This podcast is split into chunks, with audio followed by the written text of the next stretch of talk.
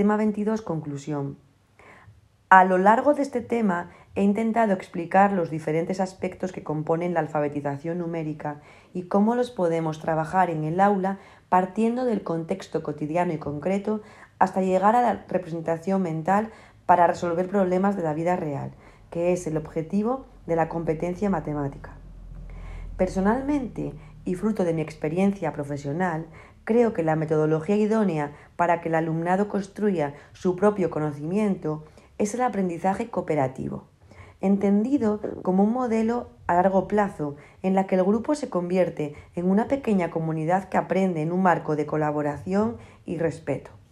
Siguiendo a Johnson y Johnson, creo que cooperar es trabajar juntos para lograr metas compartidas, es establecer y lograr objetivos comunes, es dar y pedir ayuda y practicar habilidades sociales como escuchar, poner en común y negociar.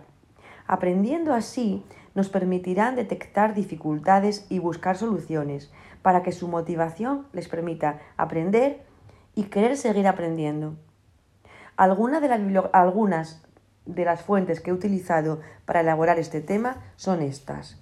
Alba Pastor, Alsina, Ángel, 2016, Itinerarios de aprendizaje en la enseñanza de las matemáticas, Barcelona, Graó, eh, el de aprendizaje cooperativo, el de evaluación cooperativa y Sacristán, Jimeno, 2009, Comprender y transformar la enseñanza, Madrid, Morata.